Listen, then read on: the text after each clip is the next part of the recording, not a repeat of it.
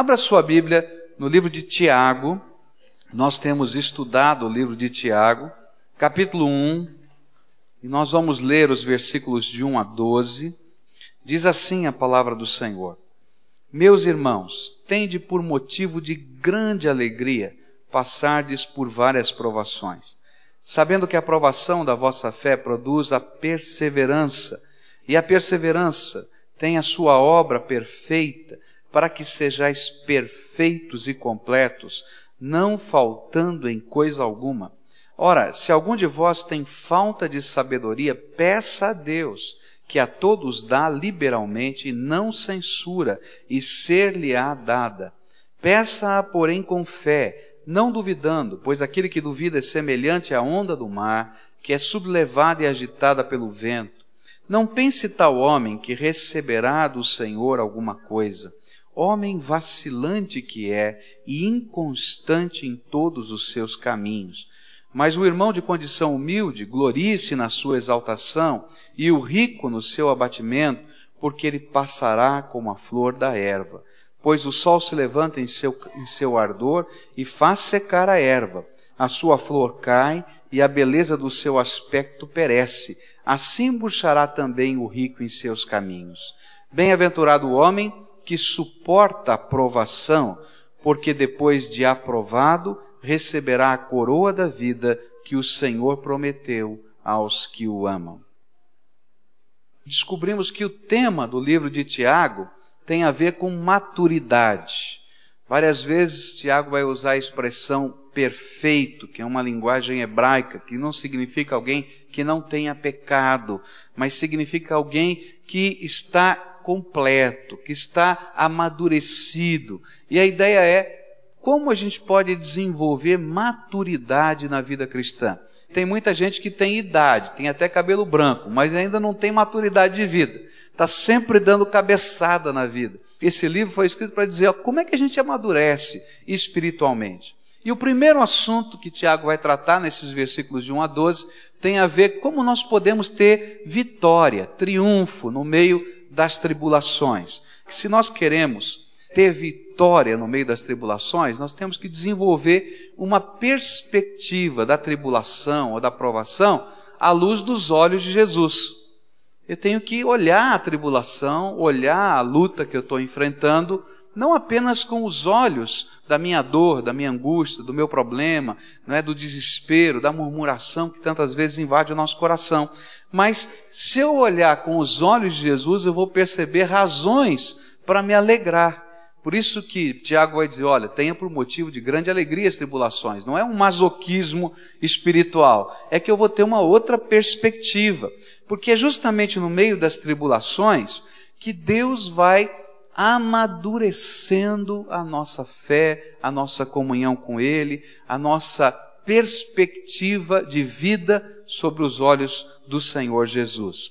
Depois aprendemos que para poder ser vitorioso na tribulação, eu que começo a olhar a vida com a perspectiva dos olhos de Jesus, preciso entender o que Jesus está fazendo na minha vida. E nós estudamos que Jesus, ao desenvolver a maturidade espiritual, usando as tribulações, ele trabalha a nossa fé a nossa capacidade de crer que Ele vai intervir, que Ele sustenta, da sua bondade, da sua força, do seu poder, e a gente começa a olhar os obstáculos da vida, as montanhas, as muralhas intransponíveis com os olhos da fé. Não, se Josué tivesse ali marchando e não pudesse ver com os olhos da fé as muralhas de Jericó, ele nunca marcharia ao redor delas. Então a tribulação, que era a muralha de Jericó, tinha que ser vista com os olhos da fé. E é isso que a gente vai aprender na prática. Eu posso falar muito sobre fé, mas eu não vou aprender a ter fé enquanto eu não tenho uma situação de vida em que eu tenha que colocá-la em prática. Então Tiago diz: Olha, Jesus tem abençoado você, te ensinando a viver pela fé. Depois ele vai dizer que não somente fé ele está trabalhando em nós, mas uma fé perseverante, porque se eu for como a onda do mar, não é? Que vai até a beiradinha da praia e volta, eu vou ser uma pessoa inconstante na minha fé. Aquela pessoa que tem altos e baixos toda a vida. Hora está lá em cima, hora está lá embaixo, hora está lá em cima, hora está lá embaixo. E eu vou dizer, olha, muitos cristãos vivem uma vida cristã assim oscilando na fé, ora em cima, ora embaixo, ora em cima, ora embaixo. E diz assim: não, olha, nós precisamos aprender a viver uma fé que enxerga o poder de Deus, a capacidade de Deus, o amor de Deus, mas que seja algo constante.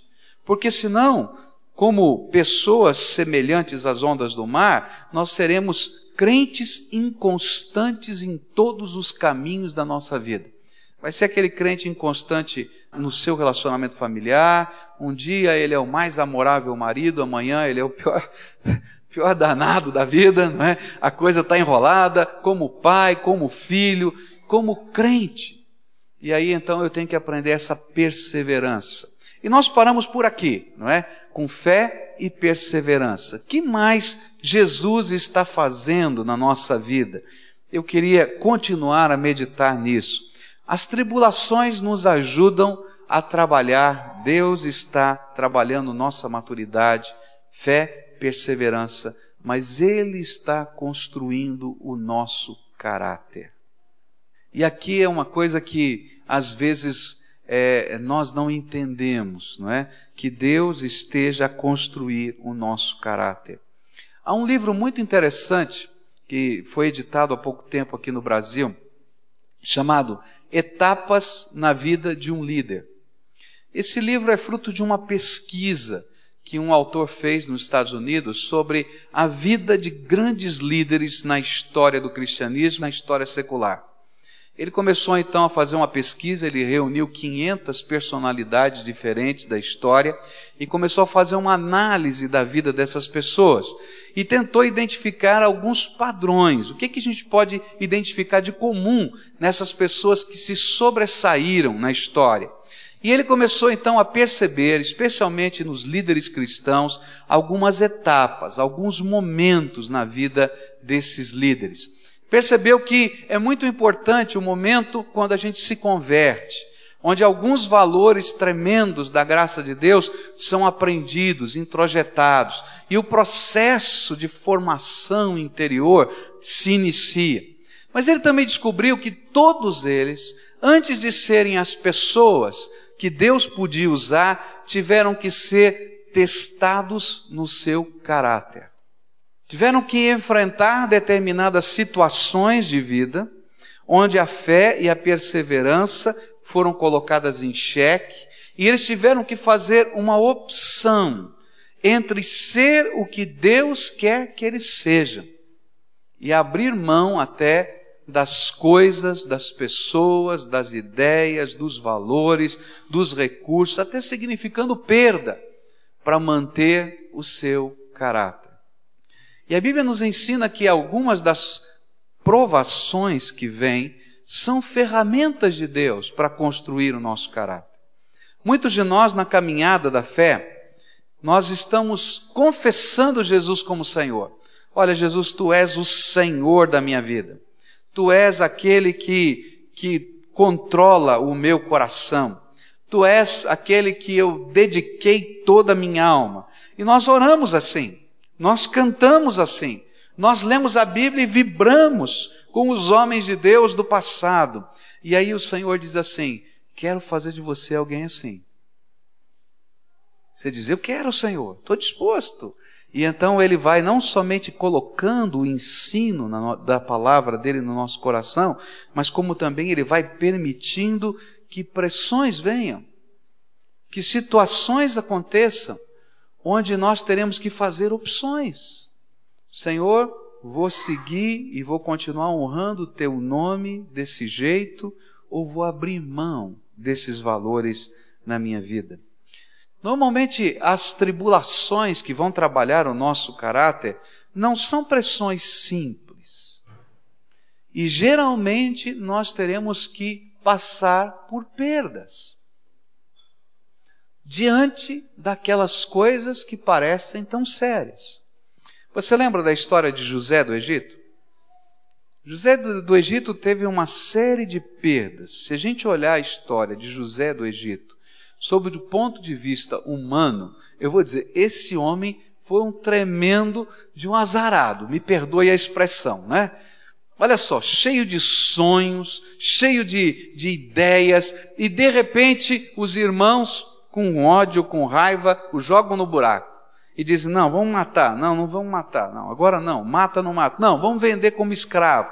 Pelo menos o sangue dele não está na nossa mão. E ele é vendido como escravo. Dali em diante ele é escravo. Ele não tem família. Ele não tem pai. Ele não tem irmão. Não tem nada. Está sozinho no mundo.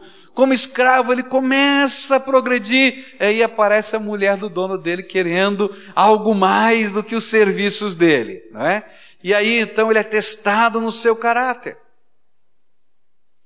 E ele tem que fazer uma opção: continuar servindo a Deus ou tentar satisfazer os desejos daquela mulher e de uma maneira, quem sabe, velada, continuar progredindo ali na sua profissão de escravo. Não é? E ao tomar a decisão de manter o seu caráter, ele perde tudo e vai acabar numa masmorra. Está preso. E alguém diz: está vendo? Não vale a pena.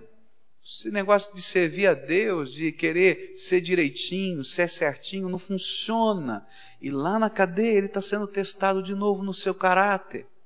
As vozes que estão dizendo não funciona, não dá certo. E a palavra de Deus diz que ele conta o sonho de um dos presos e diz: Olha, lembra de mim, não é? Quando você estiver lá em cima, lá no poder, lembra de mim. O homem não lembra, esquece dele. Não adianta. Você já percebeu quantas vezes nós enfrentamos situações assim, onde o nosso caráter está sendo testado e que nós ficamos pensando e ouvimos até as vozes do inimigo dizendo: não vale a pena confiar em Deus. Não vale a pena andar no caminho do Senhor. Não vale a pena fazer o que é justo e direito. Não é politicamente correto. Dá um jeitinho para lá, dá um jeitinho para cá mas Deus usa cada uma dessas pressões para dizer: Eu sou o Senhor na tua vida. Deus permite que algumas pressões e tribulações venham. Deus permite para que nós possamos desenvolver um caráter que procede de Deus. Satanás tenta nos mostrar uma ideia de que podemos ser felizes sem caráter. Mas a felicidade do sem caráter, daquele que quebra a vontade de Deus na sua vida, não se permite ser construído por ele, é muito semelhante à felicidade de um ladrão.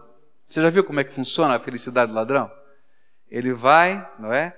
Faz o assalto, pega o dinheiro, está gastando dinheiro, está fazendo, está acontecendo. Ele faz o segundo assalto, ele pega o dinheiro, faz, acontece, e ele tem a ilusão de que nunca vai acontecer nada com ele.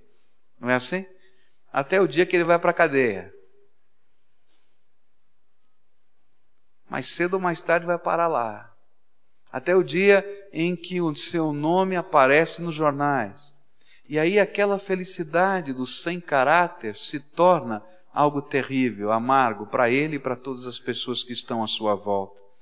O teste do caráter no meio das tribulações é a maneira de Deus nos ajudar a crescer em maturidade.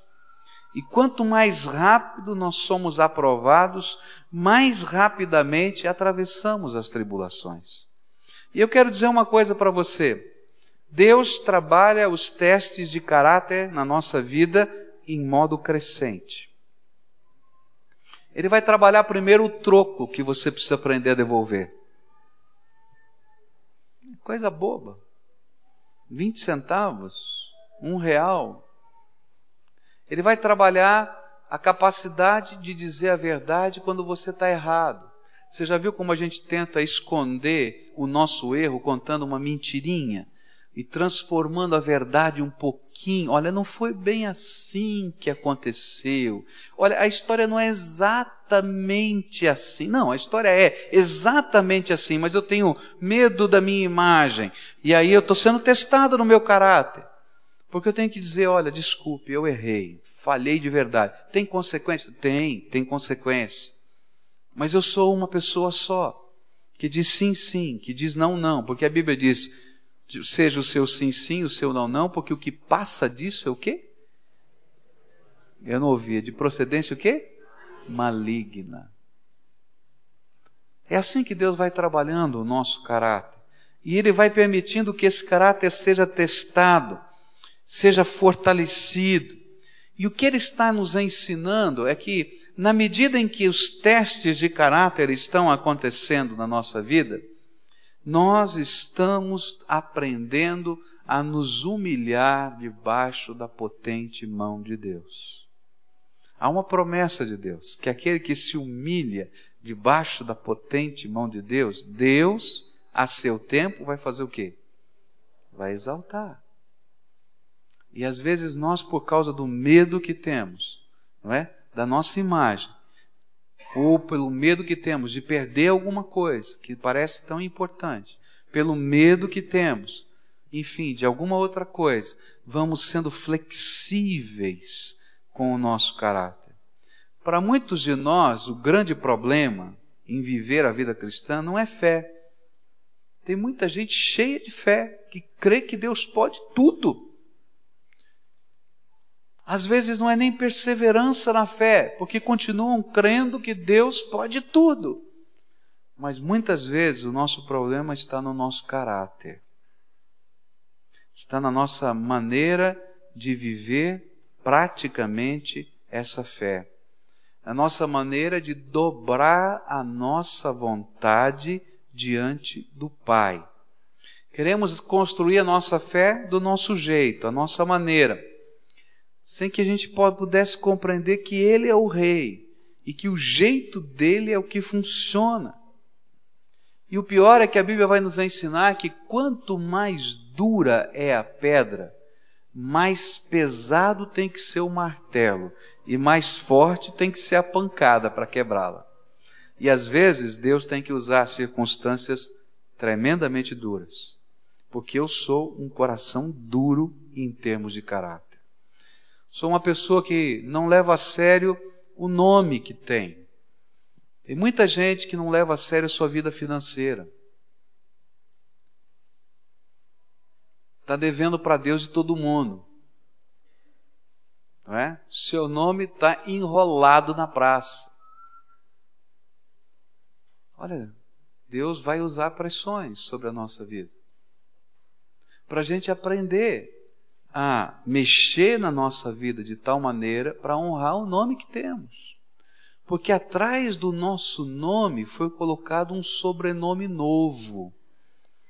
Quando uma mulher se casa, não é assim que acontece? Ela traz um nome de família, mas um novo sobrenome é colocado sobre ela, o nome do seu marido, não é assim? A Bíblia nos diz que nós, Igreja do Senhor Jesus, somos a noiva de Cristo. Então não importa o sobrenome que você tenha, o meu sobrenome é Piragine. Mas desde o dia em que eu aceitei Jesus como Senhor e Salvador, Deus colocou um sobrenome a mais de Jesus. Não é isso? Pertenço ao Senhor Jesus. E esse nome é que devemos honrar. E é por isso que Deus permite que sejamos testados no caráter. O que, que eu quero dizer com isso? Muitos de nós passamos por problemas financeiros, coisas que fogem ao nosso controle, mas muitos de nós não sabemos controlar a nossa vida financeira. Muitos de nós não sabemos fazer um orçamento. Muitos de nós não sabemos como lidar com o crédito. Muitos de nós não sabemos qual é o limite de endividamento que somos capazes. Isso é um problema de caráter, acima de tudo. Temos que reduzir, mexer, cortar, abrir mão, para honrar o nome que Deus colocou sobre nós. Mas não é só na área financeira. A nossa palavra é a palavra que procede de alguém que tem o sobrenome de Jesus. E nesse mundo, a nossa boca tem que ser a boca de Jesus, e o nosso caráter tem que estar refletido nas nossas palavras. Por isso que o nosso sim, sim e o nosso não, não tem que valer. Porque o pai da mentira é Satanás. Mas não para só na palavra, no dinheiro, tem a ver com a nossa moral. A Bíblia diz que é tão sério isso que eu tenho que fugir até da aparência do mal. Não é nem do mal, é da aparência do mal. Por quê? Porque o nosso caráter é um testemunho vivo nessa terra do poder de Jesus. E se você é alguém que foi transformado pelo poder de Jesus, as pessoas estão olhando o que aconteceu com o seu caráter, com a sua vida, com a sua postura, com os seus valores. E algumas provações virão para que você seja testado no seu caráter. Não para que Deus saiba se você já aprendeu a lição ou não, porque Ele já sabe. Deus sabe tudo. Mas para que você saiba em que áreas da sua vida você ainda não aprendeu a andar no jeito de Deus e no caminho de Deus. Olha, muitos problemas que as famílias de hoje vivem têm a ver com os testes do caráter que Deus está incutindo, trabalhando para fortalecer a vida das pessoas que temem ao Senhor. Próxima coisa que Tiago vai nos ensinar é se queremos vencer, ter vitória no meio das tribulações, nós precisamos de fé, perseverança, caráter, alguém que tem a imagem de Deus, mas precisamos também de sabedoria. A palavra de Deus diz assim no verso 5: Ora, se algum de vós tem falta de sabedoria, peça a Deus, que a todos dá liberalmente, não censura, e ser-lhe-á dada. A quarta atitude que nos ajuda a transformar a nossa tribulação em triunfo é o clamor a Deus por sabedoria. Sabedoria nas Escrituras é muito mais do que conhecimento. Sabedoria a gente não ganha na faculdade. Sabedoria a gente não ganha uh, lendo um livro. Sabedoria é quando eu aplico o conhecimento que eu tenho da palavra de Deus, da verdade de Deus, dos conceitos e dos valores espirituais à vida prática. Isso é sabedoria. Por isso, alguns definem sabedoria como a arte de viver. A vontade de Deus é que você seja sábio e que você saiba viver como marido, como esposa, como pai, como filho, como empregado, não é isso? Como patrão, como alguém que, que tem influência num determinado lugar. Deus quer que você aprenda a ser referência. E para isso nós precisamos de sabedoria. Há muitas pessoas que têm um grande conhecimento, são tremendos naquilo que conhecem, mas não vivem e não têm nenhuma sabedoria prática de vida. A Bíblia chama essas pessoas de imaturas espiritualmente. Se nós queremos ser maduros espiritualmente, devemos aprender a transformar as nossas tribulações em triunfos. Nós precisamos viver uma sabedoria que só pode vir do alto, que só pode vir das mãos do Senhor Jesus. Muitas das nossas tribulações revelam para nós as áreas em que não temos sabedoria. De repente você está vivendo uma situação horrível em casa, na educação dos seus filhos. Está havendo um conflito, um problema, e você não sabe como lidar com aquilo. É um momento pelo qual o Espírito Santo de Deus está dizendo: opa, está faltando sabedoria prática. Tem um outro instante da sua vida que você está vivendo um problema sério com seu marido, com sua esposa, e você não sabe como lidar naquele momento. E você vai perceber que sempre que essas coisas vêm, nós atropelamos valores. Essa é a grande verdade. E aí então o Espírito Santo está usando aquele momento para dizer: opa, está faltando sabedoria prática. Você está vivendo um grande, uma situação complicada no seu trabalho. E as coisas estão ficando pesadas demais. E você não sabe como viver nesse momento. Esse é o instante em que o Espírito Santo de Deus está dizendo: opa, está faltando sabedoria. E pode perceber que toda vez que essas tribulações vêm e nós não aprendemos sabedoria prática para aquele instante, as tribulações se repetem. A gente atravessa e de repente passa dois, três meses, vem de novo e parece que veio pior não é? E a gente dá uma, consegue assim e tal, aí vem outra vez. E parece que naquela área da vida a coisa não vai bem. Aí algumas pessoas vão dizer assim: não, é que tem um espírito maligno, uma, uma como é que chama? Uma maldição de família sobre você. Tem não, viu? Sabe o que é que tem? Falta de sabedoria prática. É muito fácil a gente culpar o diabo de tudo, né? O diabo é culpado de todas as coisas e a gente não gosta de ver as nossas culpas diante das circunstâncias da vida. Falta sabedoria prática. Alguém vai perguntar: existe maldição de família? Existe. Existem demônios? Existem. Mas se o sangue de Jesus já lavou você, se você já foi redimido, a palavra de Deus nos diz que toda maldição foi cravada na cruz do Calvário. Não tem maldição. A Bíblia vai dizer que não há né, mandinga que pegue, em nome de Jesus, né? Está lá na palavra de Deus. Não tem, contra Israel não tem, diz a palavra de Deus. Não pega. Balaão já ensinou isso há muito tempo. Mas sabe o que é que tem? Falta de sabedoria. Então, aquela pessoa que está sempre enrolada financeiramente. Eu não estou falando que é uma coisa sazonal, uma vez aconteceu na tua vida e você ficou enrolado financeiramente. Estou falando daquele que está sempre, a vida inteira enrolado. Está faltando sabedoria de Deus. E sabe o que é pior? Geralmente, esses que estão sempre enrolados financeiramente, tem uma mãe ou um pai que vive de aposentadoria, tá? E chega no final do mês ainda empresta dinheiro para o filho. Você já viu isso? Eu já vi. E aí o filho diz assim: como é que a minha mãe, com aposentadoria, me emprestou dinheiro? Porque ela tem sabedoria, eu não tenho. Não é? E a gente tem que aprender. Nestas áreas onde os conflitos se repetem, Deus está dizendo: peça para mim sabedoria.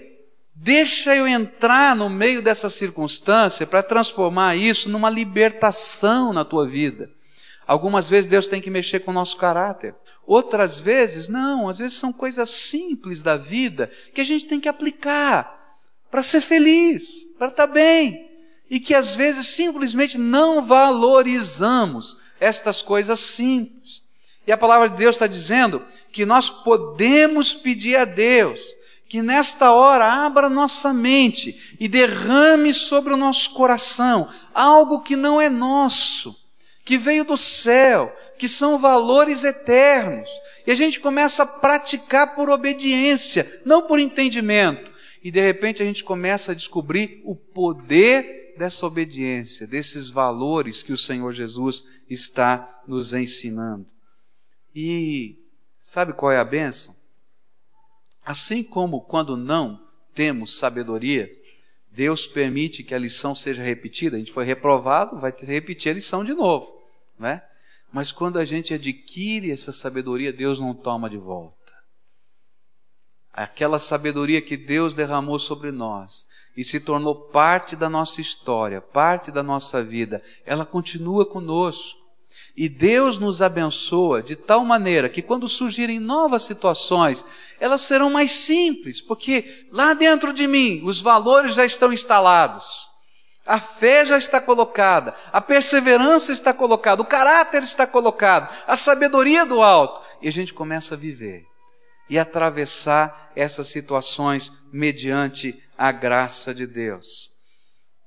Uma das coisas que a gente vai ter que aprender nessa vida são, são os discernimentos do que realmente tem valor.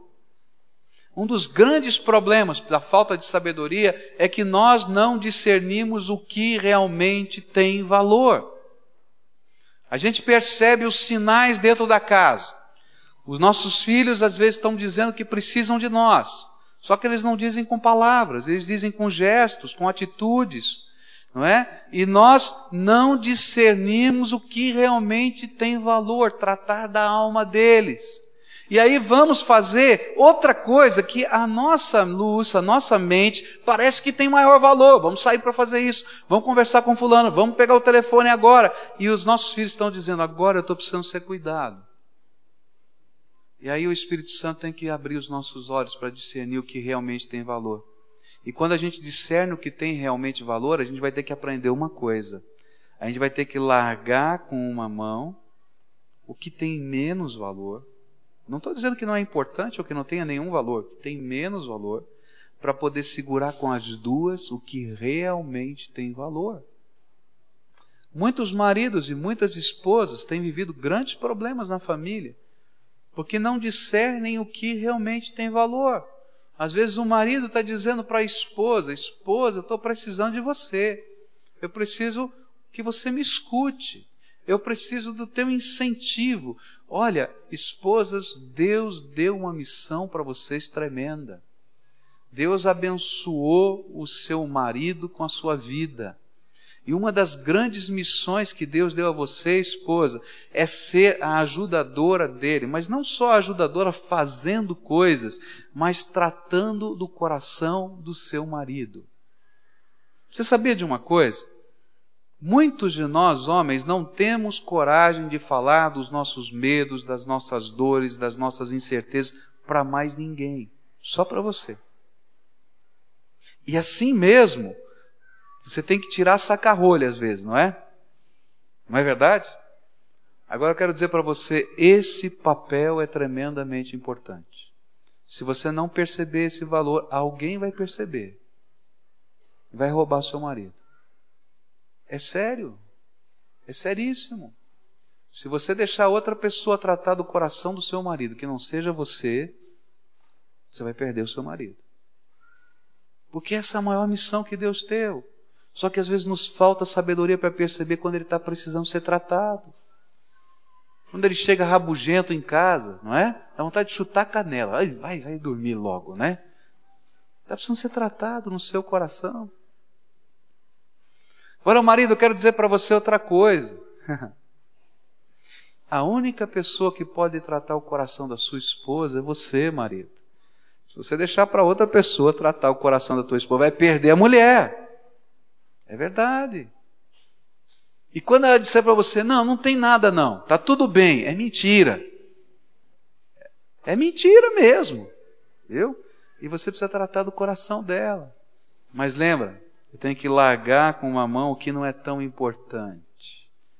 Gente, como a televisão tem roubado da gente esse tempo em família de poder conversar. A gente come na frente da televisão, a gente dorme na frente da televisão, não é assim? A maioria das pessoas. E nós não tratamos do coração uns dos outros. E aí a gente não entende o que está acontecendo com a família moderna. Nós perdemos a bênção de poder tratar o coração uns dos outros. E eu queria dizer para você: está faltando sabedoria na casa? Peça a Deus que abra os teus olhos para perceber os membros da tua família. Peça a Deus, clama. Se você percebe que você é aquele marido que não fala, que não consegue nem ouvir às vezes, né? Dobra o teu joelho, Senhor, perdão. Não posso ser assim. Se você é aquele pai que está tão distante que não se envolve na vida do filho, não, deixei com a mãe, a mãe está resolvendo tal. Oh, meu pai, tenha misericórdia de você, viu? Peça a Deus sabedoria para tratar o coração da sua família, para estar junto. Não é? Você que nunca foi lá dar um elogio. Gente, se a gente pudesse imaginar o poder do elogio. Olha, um elogio vale mais do que 50 broncas. Olha, veja as coisas boas que estão acontecendo. Veja com os olhos de amor. Precisa ter sabedoria para isso. Ah, mas podia ser melhor. Agora não é importante se podia ser melhor. O importante é que começou algo bom. E às vezes a gente só está olhando o melhor e não vê o que começou de bom aqui. Como é importante. Se está faltando sabedoria, a Bíblia diz: peça a Deus que abra os teus olhos. Peça a Deus para você ler nas Escrituras e adquirir conhecimento, e o Espírito Santo, na hora da prática, dizer para você: olha, agora vive isso. Aí você vai dizer, mas aqui agora, nessa hora, não funciona. Agora, nessa hora, viva isso. E aí, quando a gente vive, vai descobrir como a sabedoria afeta a nossa vida. A Bíblia diz: se falta sabedoria para viver qualquer área da vida, peça a Deus. E como é que Deus vai trabalhar? Ele vai abrir os nossos olhos para aquilo que nós estudamos da palavra, para aquilo que nós estamos aprendendo de valores, possa ser percebido como necessidade prioritária nesse instante. E a termina esse texto de Tiago 1, verso 12, com uma bênção, com uma promessa. E eu queria terminar essa mensagem lendo essa bênção para você. Bem-aventurado o homem que suporta a provação, porque depois de aprovado, receberá a coroa da vida que o Senhor prometeu aos que o amam. É como se Jesus estivesse a nos dizer que por trás de toda tribulação que passamos, onde a nossa fé, a nossa perseverança, o nosso caráter, a nossa vontade e a sabedoria são testados, existe uma bênção especial, transcendente e eterna. Quando todos os testes terminarem, seremos condecorados com uma coroa muito especial, diz a Bíblia, a coroa da vida. Para que Deus tem nos forjado? Deus tem nos forjado para habitarmos com Ele toda a eternidade no seu céu. Para que Deus tem trabalhado o nosso caráter, a nossa fé, a nossa esperança, a nossa vontade, a sabedoria, para que cada dia a imagem de Deus que foi um dia plantada em nós seja mais aparente, desde agora e por toda a eternidade. Por isso a Bíblia diz: se você levar a sério o que Deus está fazendo nesse tempo de ensino na tua vida, mesmo no meio das tribulações, uma bênção eterna, transcendente e poderosa de Deus virá sobre você. Queridos, sabe qual é a coisa tremenda? É que um dia, lá no céu, nós veremos com os nossos olhos todo o conteúdo da bênção. Mas aqui na terra, quando a gente vai vivendo essas coisas, a gente vai vendo as transformações de Deus na nossa vida, na nossa casa e nos nossos queridos. Eu queria desafiar você a transformar a luta que você está enfrentando hoje numa oportunidade. Uma oportunidade de Deus fazer algo novo na tua vida. Quer seja pelo poder dele, através da fé. Quer seja pelas mudanças que ele vai fazer no teu coração e nas tuas atitudes mas que seja um tempo de mudança e de crescimento para a maturidade. Amém? Vamos orar ao Senhor? Se tem falta de sabedoria, faz o quê? Peça a Deus. E eu queria orar por isso. Eu queria orar por isso.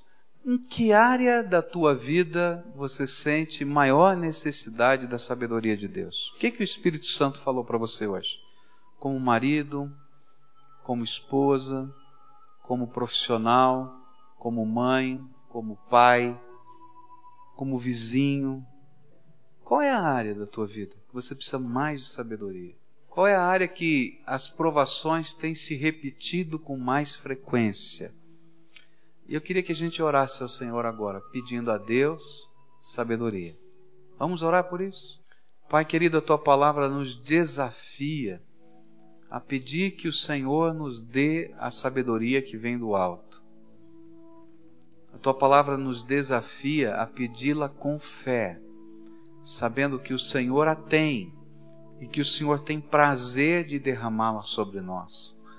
Por isso, Pai, nesta hora, nós nos unimos diante do Senhor como teu povo, como tua igreja, para dizer que somos imperfeitos, que nos falta sabedoria até para falar com os outros às vezes, porque falamos e magoamos pessoas, porque nos falta sabedoria até para sermos aquilo que nós queremos ser de melhor, esposo, esposa, pai, mãe.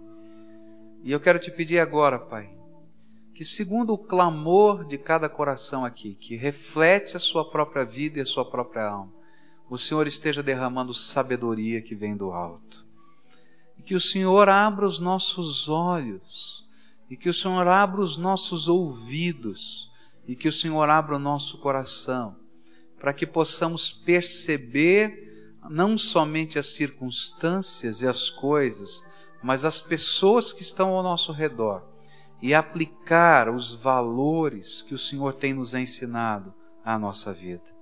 Senhor Jesus, ensina-nos o que é prioridade, para a gente poder abrir mão de algumas coisas que são importantes, mas não são prioritárias, para segurar com as duas mãos as prioridades do Senhor na nossa vida. É aquilo que nós oramos, no precioso nome de Jesus. Amém e amém.